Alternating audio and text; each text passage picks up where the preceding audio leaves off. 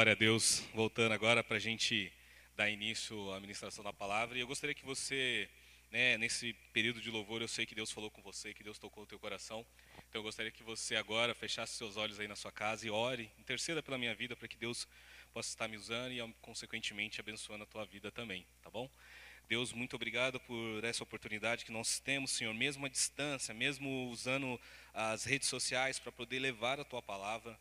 Eu te peço que, em nome de Jesus, o Senhor venha falar com toda a tua igreja, venha falar ao meu coração, falar com todos nós. Que o Senhor venha, Pai, nos dar a instrução e a direção que nós precisamos, Senhor, sobretudo agora neste começo de ano. Que o Senhor venha nos conduzir segundo a tua vontade. Abençoa cada um dos meus irmãos dos seus lares. Abençoa cada pessoa que está ouvindo essa ministração ao longo da semana, pelo YouTube, pelo Spotify, pelas redes, ó Pai que o Senhor, Deus, venha estar alcançando cada vida. E que também, ó Pai, essas mensagens que nós ministramos, a nossa igreja alcance, chegue em lugares que os nossos pés ainda não chegaram, Pai. Que alcance corações que a gente ainda não falou. Pai, muito obrigado. Continua conosco nesta manhã. Fala conosco, é o que eu te peço, em nome de Jesus. Amém. Amém. Glória a Deus. Bom, né, eu gostaria de falar um pouco sobre, hoje, sobre a história de Neemias. Neemias ele traz né, um, alguns ensinamentos para todos nós, porque ele trabalha numa perspectiva de reconstrução. Neemias ele, pelas dificuldades que ele enfrenta, pela luta, pela situação que ao seu redor se encontra, ele se vê impulsionado a reconstruir algo, a tomar uma iniciativa, a começar né, uma, um novo empreendimento. E eu acredito que esse, né, cada virada de ano, a cada começo de ano, a gente tem esses sentimentos, né? Tudo aquilo que não foi conseguido, não foi possível fazer no ano anterior, tudo aquilo que foi interrompido no ano anterior, tudo aquilo que foi planejado e não saiu do papel, você tende a colocar como prioridade, como primeiras metas no próximo ano, para que se execute, né? É, é tradição quase, né? Na, na, maioria das igrejas, você começar o, o ano com projetos, com propósito, com campanhas, para que o ano inteiro seja abençoado. E se alguma coisa nos ensina o ano de 2020, além de todas as lutas e dificuldades que passamos, né, todo o interrompimento de todas as, as nossas propostas e projetos, o ano 2020 nos ensina que realmente é Deus que está no controle de todas as coisas. É, o homem ele faz planos, mas o executar e o agir é de Deus. Então, eu fiquei pensando, né, como a gente começa o ano de 2020, nas primeiras ministrações, a primeira ministração que eu quero fazer em 2020, como trazer essa perspectiva de que sim, precisamos construir, reconstruir, começar, é, restabelecer coisas, mas como a gente faz isso por uma base, por um princípio que norteia todas as coisas, que não seja só um impulso empreendedor, que não seja só um impulso de conquista, um impulso de realizações materiais, realizações humanas. E aí, quando eu, eu olho para a Bíblia, eu olho para as Escrituras, Neemias ele me dá esse exemplo. Né? Neemias, para quem quiser se aprofundar um pouco mais no livro de Neemias, ele é um, um, uma escola, uma aula, é um curso de liderança, como a, pessoas que querem liderar. E eu acredito que todo cristão ele tem que ter né, uma perspectiva de liderar, seja no que ele for fazer, dentro da sua casa, da sua empresa, né, dentro dos seus ministérios, aonde quer que ele esteja. Deus te, nos chama para liderar, para estar à frente, para fazer a diferença. E aí eu gostaria de estar ministrando com vocês. Neemias, ele, ele, ele escreve, né, o livro dele é escrito ali num período de pós-exílio, no período que o povo se desviou dos caminhos do Senhor, o povo ele foi por, um, por uma veia, por um caminho, por uma trilha que não agradava o coração de Deus. Consequentemente, isso levou eles ao exílio, levou eles a serem escravizados, a, a sua cidade, Jerusalém, ser destruída, o templo ser destruído, ser saqueado. Ou seja, tanto os seus corpos foram escravizados, como a sua fé foi altamente atacada. 2020 para muita gente foi isso. Foi um, um, ano onde o seu corpo foi atingido, onde todas as suas estruturas foram atingidas, onde todas as suas bases foram abaladas, mas acima de tudo a tua espiritualidade, a tua base espiritual também foi atacada diretamente. E Neemias, quando ele ele olha para a realidade ao seu redor, ele tem um sentimento. E é esse sentimento que eu quero resgatar em nós para o ano de 2020, para que a gente possa avançar. E aí, lá em Neemias, no capítulo 1, no versículo 1, diz assim: Essas são as memórias de Neemias, filho de Acalias, no mês de Quisleu, no vigésimo ano do reinado do rei Artaxés. eu estava na fortaleza de Suzã. Anani, um dos meus irmãos, veio me visitar com alguns homens que haviam chegado de Judá. Perguntei-lhes a respeito dos judeus que haviam regressado do cativeiro e da situação e da situação em Jerusalém. Eles responderam: As coisas não vão bem para os que regressaram à província de Judá. Eles estão passando por dificuldades e humilhação. O muro de Jerusalém foi derrubado e as suas portas foram destruídas pelo fogo. Quando ouvi isso, Sentei-me e chorei. Durante alguns dias lamentei, jejuei e orei ao Deus dos céus. Então disse: Ó Senhor Deus dos céus, Deus grande e temível, que guardas a tua aliança de amor leal para com os que te amam e obedecem os teus mandamentos. Ouve a minha oração, olha do alto e vê que oro noite e dia por teu povo, Israel. Confesso que temos pecado contra ti. Sim, minha própria família e eu temos pecado. Temos pecado terrivelmente contra ti, não temos obedecido aos teus mandamentos, decretos e estatutos que nos deste por meio do teu servo Moisés. Por favor, lembra-te de que disseste ao teu servo Moisés: Se forem infiéis a mim, eu os dispersarei entre as nações. Mas se voltarem para mim e obedecerem aos meus mandamentos e viverem de acordo com eles, então, mesmo que estejam exilados nos confins da terra, eu os reunirei e os trarei de volta ao lugar que escolhi para estabelecer meu nome. O povo que tu resgataste com teu grande poder e com tua forte mão é teu servo. O ó Senhor, por favor, ouve a oração deste servo, ouve as orações de teus servos que se agradam em te honrar. Peço que me concedas êxito hoje e que o rei me seja favorável. Neste tempo eu era copeiro do rei. Amém? Por enquanto até aí.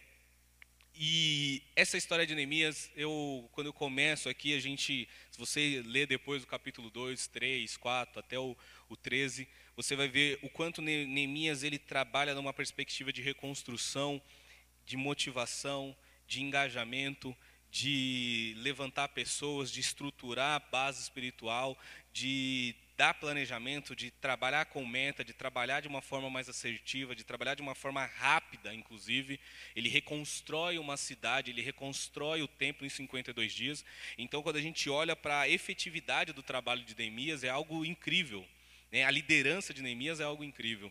Só que quando eu, eu penso muito na, na nossa vida hoje, nas nossas no nosso ano de 2021, eu fico pensando quanto muitas vezes nós precisamos fazer essa oração de Neemias, olhar para Deus e perguntar se realmente o nosso coração anda alinhado com os mandamentos de Deus. Se o nosso coração ele anda alinhado com as primícias, com, com os princípios que Deus estabelece para as nossas vidas.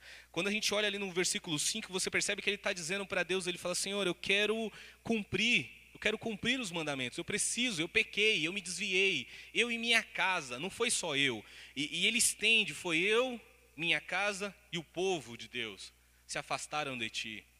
E aí Neemias ele traz à memória promessas que Deus já havia feito para Moisés, promessas que Deus havia feito para eles quando eles ainda eram escravos lá no Egito. Ele fala: Senhor, a tua palavra diz que forem fiéis, o Senhor vai nos dispersar pelas nações. Mas se formos fiéis, o Senhor nos reúne, o Senhor nos traz de volta, o Senhor reestabelece a nossa vida, o Senhor reestabelece né, a nossa condição. E Neemias, ele parte desse princípio. E quantas vezes a gente, na virada de ano, né, até cultural e tradição, né, as pessoas, por exemplo, que vão passar o Réveillon, né, hoje está tudo foi tudo fechado, mas as pessoas que passam o, o Réveillon, que passam a virada de ano pulando ali é, as ondinhas, é, vestindo tal tipo de roupa para que tal coisa aconteça, tudo superstição. E muitas vezes já entra também esse ano planejando, escrevendo, fazendo metas. E são só metas que saem da ânsia do coração, são metas que saem da capacidade de raciocínio humano. Não são metas e não são objetivos que partem de um princípio. Neemias ele não teve, ele não colocou um pé adiante, ele não levantou uma pedra, ele não bateu um martelo, ele não convocou uma pessoa sem antes orar, sem antes estabelecer uma base. Ele foi chorar, ele foi se arrepender, ele foi clamar a Deus. O ano de 2020 foi um ano difícil para todo mundo. Foi um ano que, que muitas pessoas de fato tiveram suas vidas viradas de cabeça para baixo, mas o quanto foi só uma condição de um vírus que abalou o mundo. O quanto isso tem a ver com a minha vida espiritual, o quanto isso tem a ver com a minha condição. E o quanto eu, no meu processo de luta, de dificuldade, ao longo de 2020, permiti que eu me afastasse dos mandamentos de Deus, eu me colocasse longe da vontade, do, daquilo que Deus espera para as nossas vidas. Porque é uma tendência natural nossa, é uma tendência do pecado. A gente, quando olha no livro de Gênesis, quando você vai lá no princípio, nos primeiros capítulos de Gênesis, você vê Deus construindo o mundo, estabelecendo coisa por coisa, para ao final ele construir o homem, para ao final ele projetar Adão, e aí na sequência ele trazer uma ajudadora que é Eva. E ali tinha uma função, Adão e Eva, eles tinham que cuidar do jardim, eles tinham que trabalhar em cooperação com Deus. A Bíblia ensina que ao final do dia, na viração do dia, Deus vinha olhar, Deus vinha ver, Deus vinha ter contato com Adão e Eva.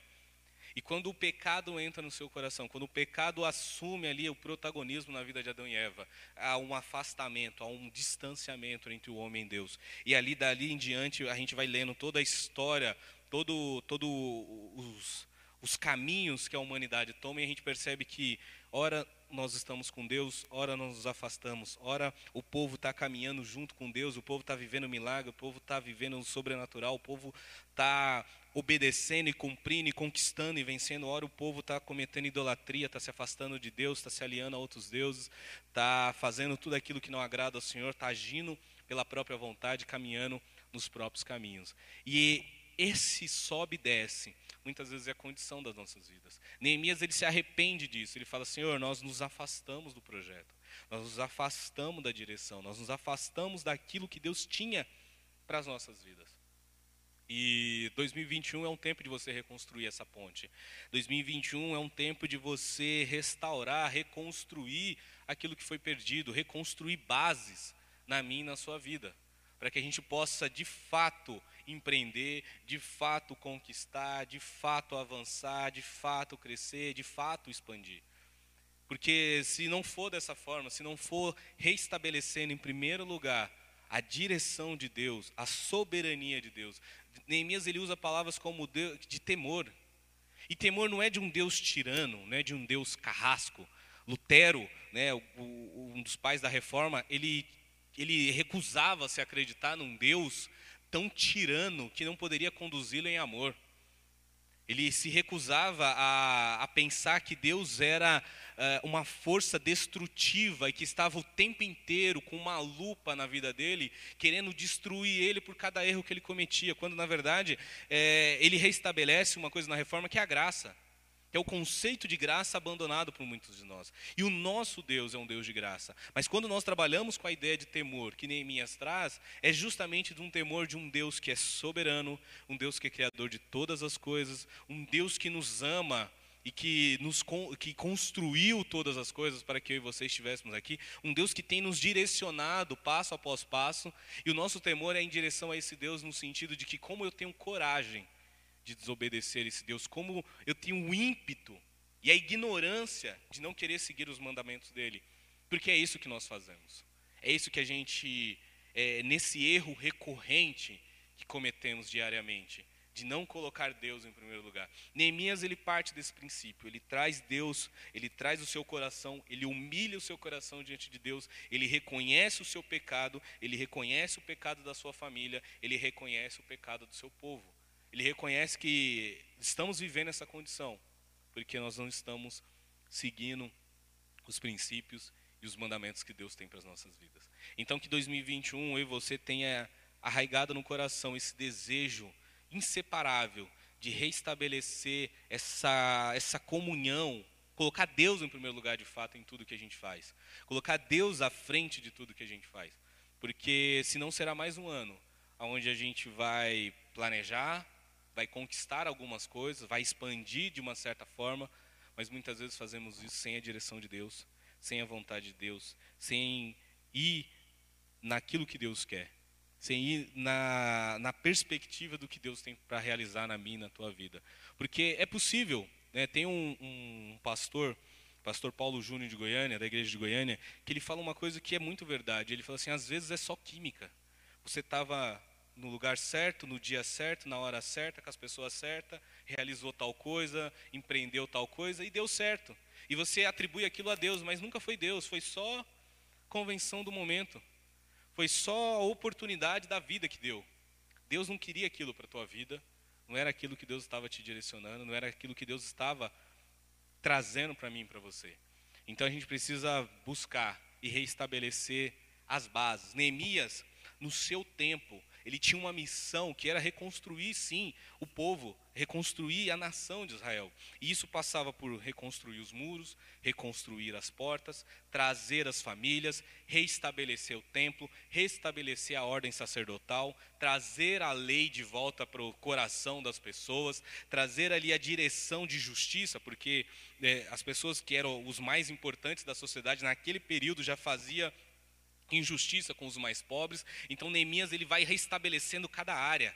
Ele vai fechando as brechas, ele tem que lutar contra os inimigos que vão o acusar com palavras de desânimo, que vão tentar corromper tudo ao seu redor, que vão tentar fazer com que ele desanime do projeto, da direção de que Deus tem para a vida dele, e vão tentar fazer com que ele não realize, vão levantar calúnias contra a vida dele, mas ele se manteve firme, fiel contra tudo aquilo e conseguiu fazer algo inexplicável para o seu tempo, reconstruir uma cidade que havia sido destruída em 52 dias. A Bíblia fala que com uma mão eles trabalhavam e com a outra eles seguravam uma lança, porque os inimigos vinham para destruí-los a, cada, a, a todo momento. Os inimigos não queriam que houvesse esse período de reconstrução. Satanás não quer que você restabeleça, reconstrua um caminho, uma direção, uma vida que ande na direção de Deus, que caminhe com Deus diariamente. É, no final de ano, a, eu e a Tamires, a gente acabou se reunindo com, com, uma parte da família. Geralmente a família da Tamires se reúne, é muita gente, esse ano foi bem reduzida. E eu lembro que a gente estava para iniciar um almoço e numa das casas da tia da Tamires, o tio dela, ele pediu, ele sempre me cobra, né, para que eu ore, para que eu pregue na casa dele. E esse ano de 2020 eu praticamente eu não tinha visto ele. E aí quando eu estava lá, eu e a Tamires foi trazer uma palavra, eu fui falar sobre a importância do Natal, sobre um pouco daquilo que a gente falou nos últimos cultos da Igreja Prisco no mês de dezembro. E eu, eu falei uma coisa para as pessoas que estavam ali, eu falei, olha, eu e a Tamires, a gente vai ser sempre o chato do rolê. Né? O que, que é o chato do rolê? É aquela pessoa que vai estar o tempo inteiro lembrando vocês que vocês têm que se arrepender, que Jesus ama vocês, que os, nós somos conduzidos pelos nossos pecados e que vocês precisam ser transformados e que a gente quer orar por vocês, porque eu e a Tamires a gente decidiu ser intencional, de fato, não só uma coisa de jargão cristão, não só um compromisso cristão. É, isso vai fazer com que algumas pessoas se afastem de nós, sim, mas vai fazer também com que pessoas abram o coração, que pessoas se inclinem para Deus. E o nosso objetivo nessa terra tem que ser um objetivo que parta do espiritual. Neemias, quando ele, tá, que ele quer reconstruir o povo, ele não está reconstruindo uma cidade, uma nação que foi destruída por outra. Não é um, um poder em conflito com o outro, não é uma soberania de país contra o outro. Não, ele quer restabelecer a cidade que pertence a Deus, o povo que pertence a Deus, porque isso é o projeto de Deus. E ser intencional é ir em direção àquilo que Deus quer para a minha vida, caminhar com Deus. É como ele fala, eu quero cumprir os seus mandamentos. Eu gostaria de voltar no versículo 5, que eu acho que ele é muito muito expressivo. Eu gostaria que você prestasse atenção e depois a gente vai fazer um link direto com Jesus. Ele diz assim: Então disse, ó Senhor Deus dos céus, Deus grande e temível, que guarda a tua aliança de amor leal para os que te amam e obedecem os teus mandamentos. E aí eu gostaria de trabalhar um pouco nessa questão do que é mandamento, no que são os mandamentos do Senhor para mim, para a tua vida. Em João capítulo 15, ele, ele vai fazer, Jesus ele nos ensina, quando ele está ministrando ao coração dos discípulos, em João capítulo 15, ele fala da videira, né? Você já ouviu a história da videira e que você tem que fazer parte, que você tem que dar o fruto. Só que Jesus ele vai ministrando ao coração dos discípulos, ele vai dizendo assim: Eu sou a videira verdadeira e meu Pai é o lavrador. Todo ramo que estando em mim não dá fruto, ele corta. Todo ramo que dá fruto, ele poda para que produza mais, ainda mais. Vocês já foram limpos pela mensagem que eu lhes dei. Permaneçam em mim e eu permanecerei em vocês. Pois assim como um ramo não pode produzir frutos se não estiver na videira, vocês também não poderão produzir frutos a menos que permaneçam em mim. Sim, eu sou a videira, vocês são os ramos. Quem permanece em mim e eu nele produz muito fruto, pois sem mim vocês nada, você em mim não podem fazer coisa alguma. Quem não permanece em mim é jogado fora, como um ramo imprestável e seca. Estes ramos são ajustados num monte, ajuntados num monte para serem queimados. Mas se vocês permanecerem em mim e as minhas palavras permanecerem em vocês, pedirão o que quiserem e isso lhes será concedido. Quando vocês produzem muitos frutos, trazem grande, grande glória ao meu Pai e demonstram que são seus discípulos de verdade. Eu os amei como o Pai me amou, permaneçam no meu amor. Amém? Neemias, ao reconstruir um projeto de reconstrução de uma nação, de um povo, de um templo, de, um, de uma estrutura sacerdotal, ele tem ali, ele parte do, do sentido de que eu vou buscar a Deus, eu vou chorar, eu vou clamar, eu vou me arrepender, eu e minha família vamos mudar, esse povo precisa mudar e vamos buscar a Deus para isso. Ao mesmo tempo que Jesus ele vem e fala, então, eu sou a videira, vocês são ramos, se vocês não estiverem em mim, vocês serão cortados, vocês serão podados. Nós precisamos. Neemias viveu isso. Quando o povo se afastou de Deus, o povo foi parar no exílio, o povo foi ser escravizado, a nação foi destruída. Jesus está dizendo a mesma coisa: se vocês não permanecerem em mim, vocês serão cortados. Eu sei que hum, talvez ao longo da vida a gente gosta sempre do evangelho água com açúcar, o evangelho que Deus sempre vai fazer tudo o que eu quero, quando eu quero, a hora que eu quero, e eu estou buscando a Deus para isso, eu sirvo a Deus para isso, e a minha relação com Deus, a minha relação com Deus a cada domingo, a cada culto, é sempre uma relação de consumo. Eu vou buscar a Deus porque eu quero receber algo. E essa relação está errada. Jesus, se a gente for olhar para esse texto de João, Jesus está dizendo: você vai vir me buscar porque você vai dar fruto. Você não vai receber fruto. A gente inverte a lógica das coisas. Jesus está deixando bem claro: você vem, você se liga à videira e aí você dá fruto. Por que, que você acha que você tem que vir aqui só receber? Jesus dá até um precedente quando a gente olha mais à frente, que ele fala: tudo que pedires em meu nome, eu vos concederei. Mas aí é o, o grande erro da interpretação do, do evangeliquez água com açúcar, o evangeliquez de plástico que a gente tem hoje. Que a gente acha que esse versículo me habilita a pedir o que eu quero a, até as loucuras do meu coração, até as vaidades do meu coração, até a, o, o que o meu ego predomina e quer acima de tudo. Quando na verdade Jesus está dizendo, se você está ligado em mim, você vai pedir para Deus aquilo que eu estou te colocando no teu coração. Então você não anda mais sem a direção de Deus. Voltando como estava em Gênesis, Adão ele não queria fazer as coisas dele, ele queria cuidar do jardim, ele queria cuidar dos animais, ele queria cuidar de tudo. Quando o pecado entra em seu coração, que ele passa a cobiçar o que ele quer o desejo dele. Ou seja, houve um rompimento da vontade de Deus ali na vida de Adão. Assim como o pecado faz esse rompimento na minha e na tua vida. E Jesus fala: você tem que permanecer no meu mandamento, vocês têm que dar fruto. E o mandamento de Jesus é o mandamento do amor. É um mandamento, é, se você, 2021 vai ser um ano de reconstrução, um ano de construir coisas, é um ano de mudança, é um ano que parte do princípio de que eu coloco Deus em primeiro lugar e eu coloco o amor como base para isso.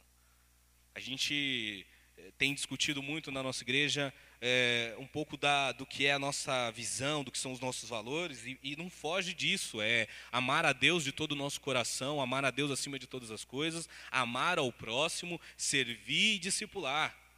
É isso. É isso que Jesus, isso é caminhar na direção de Jesus, isso é, é abraçar o projeto de Jesus, é orar sobre isso e ver Deus fazer milagres sobre isso. Não é o meu projeto, não é a minha vontade. Então, Jesus ele deixa bem claro que mandamento, Neemias buscava um mandamento, buscava os estatutos. Jesus vem para mim e fala assim: meu mandamento é esse. Andem no meu amor. Amem uns aos outros. E aí vocês vão ser meus discípulos. Aí de verdade vocês vão ser discípulos, vocês vão andar comigo. Então, este amor, ele tem que ter endereço, ele tem que ter nome, ele tem que ter CPF. Esse amor ele tem que ter cara, tem que ter rosto, tem que ter sentimento. Nós interpretamos muitas vezes errados também o versículo quando Jesus fala amar a Deus acima de todas as coisas e o próximo como a ti mesmo. Por que, que eu falo que a gente interpreta errado? Porque eu já tive esse sentimento muitas vezes. Eu tinha o, sentimento e um compromisso com a grandeza no sentido, eu quero Deus fazer tal coisa, construir tal coisa, chegar em tal lugar e pregar para uma multidão e, e meu compromisso está com a grandeza. Quando Deus fala assim, o teu próximo é próximo mesmo, é aqui.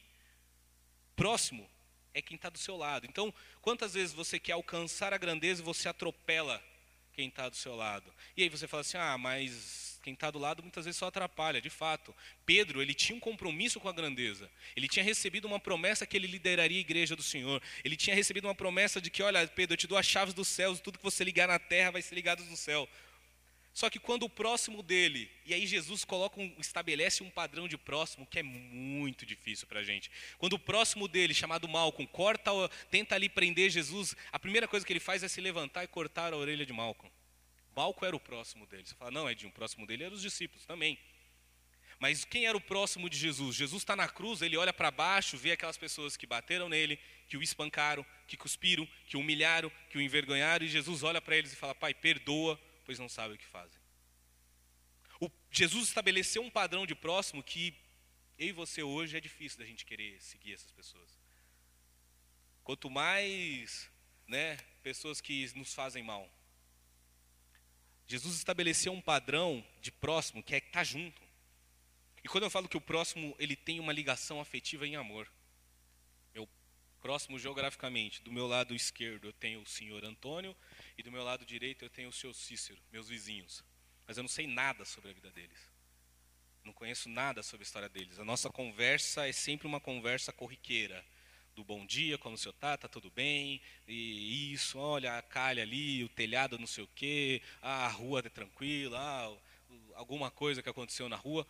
São meus vizinhos de porta, mas não são meus próximos. Em consequência, eu tenho gente morando nos Estados Unidos, gente morando na Europa, que é próximo a mim. Porque a ligação é uma ligação feita em amor. E aí eu, o que Deus quer que eu e você faça como fruto, como multiplique, e a Bíblia fala, Jesus deixou bem claro, quando vocês dão frutos, vocês glorificam ao Pai em amor. E aí o meu próximo se encontra dentro da minha casa, é minha esposa, é os meus filhos, é na minha empresa, é na minha faculdade, é dentro da minha igreja, é com os meus irmãos de ministério, é com os meus vizinhos, o próximo está aqui o tempo inteiro. O próximo é quem eu exerço o, meu, o papel de amor. O próximo é quem eu me dou em amor. Porque a gente pode, eh, temos uma facilidade de nos comprometer com a grandeza e esquecemos o, passo a passo. É, eu, eu, durante muito tempo na minha vida, eu, eu fiquei pensando nisso, né? o quanto eu enxerguei errado áreas e coisas que Deus quis na minha vida. E ao mesmo tempo eu consigo perceber que coisas que eu não queria ter feito, coisas que eu não queria ter seguido, e eu segui porque as, alguma coisa me fez ir até lá, e hoje eu consigo ver plenamente, falei, olha a graça de Deus na minha vida, olha a bondade de Deus na minha vida, Deus estava me conduzindo e eu nem percebia. E isso me deixa muito feliz, porque se eu estou aqui hoje, se eu estou aqui ministrando ao teu coração nesse período ainda difícil de pandemia, é porque foi Deus que me trouxe até aqui, porque por mim mesmo eu estaria em outro lugar, por mim mesmo eu estaria fazendo outras coisas, por mim mesmo, nem com Deus eu estaria. Disso eu tenho convicção absoluta. E por isso que eu louvo a Deus pela graça e pela misericórdia dele. E é por isso que Deus ministra no meu coração hoje, que é reconstrua bases que você vai caminhar ao longo do teu ano. Primeira base que você precisa construir hoje é colocar Deus em primeiro lugar, como Neemias, que tinha uma grande missão, uma grande tarefa, uma grande obra. Ele restabeleceu Deus como o princípio fundador de tudo. E Jesus vem e trabalha. Então, o princípio fundador caminha por amar a Deus, amar o teu próximo e servir e dar frutos. Se 2021 vai ser um ano de reconstrução e transformação, os primeiros passos e a trilha para a mudança nas nossas vidas é por aqui. O que a gente vai empreender, o que a gente vai conquistar, o que a gente vai ganhar, o que a gente vai expandir, o que vai transformar as nossas vidas, não importa, se não tiver o selo do amor, o selo da graça de Jesus, o selo da direção de Deus, vai ser mais um ano perdido na minha e na sua vida. Então, minha mensagem para o teu coração hoje, para esse começo de ano, é essa: que você permita que Jesus Assuma todo o controle da tua vida. Como diz em Apocalipse, estou à porta e bato. O livro de Apocalipse é, é interessante que Jesus está para fora da igreja. A carta vai aos líderes e às igrejas. E Jesus está do lado de fora, batendo na porta, pedindo para entrar e para comer, para cear, para estar junto, para viver em comunhão. Que Jesus de fato venha conduzir e entrar no meio do teu coração e venha direcionar a minha a tua vida. Amém? Feche seus olhos, vamos orar. Aí na sua casa, onde você estiver, vamos agradecer a Deus por, por, essa, por essa palavra, por tudo que Ele tem ministrado ao meu e teu coração, tá bom? Pai amado, nós te pedimos e te agradecemos nessa manhã, que o nosso coração se alinhe ao teu coração, Senhor. Que a nossa missão se alinhe à tua missão, que o nosso desejo se alinhe ao teu, para que a gente possa de fato, Pai, ser verdadeiros discípulos que andam em amor e em graça. Deus, como Neemias, que tinha um temor no coração, que tinha um amor, um zelo, uma preocupação com o templo, com, a, com o povo de Israel, com a cidade, com os muros, com as portas. E Jesus amplia isso dizendo que o verdadeiro mandamento é o amor. Então, Pai, que haja além das estruturas, ó Pai, uma dedicação, mas que haja uma dedicação na estrutura do amor.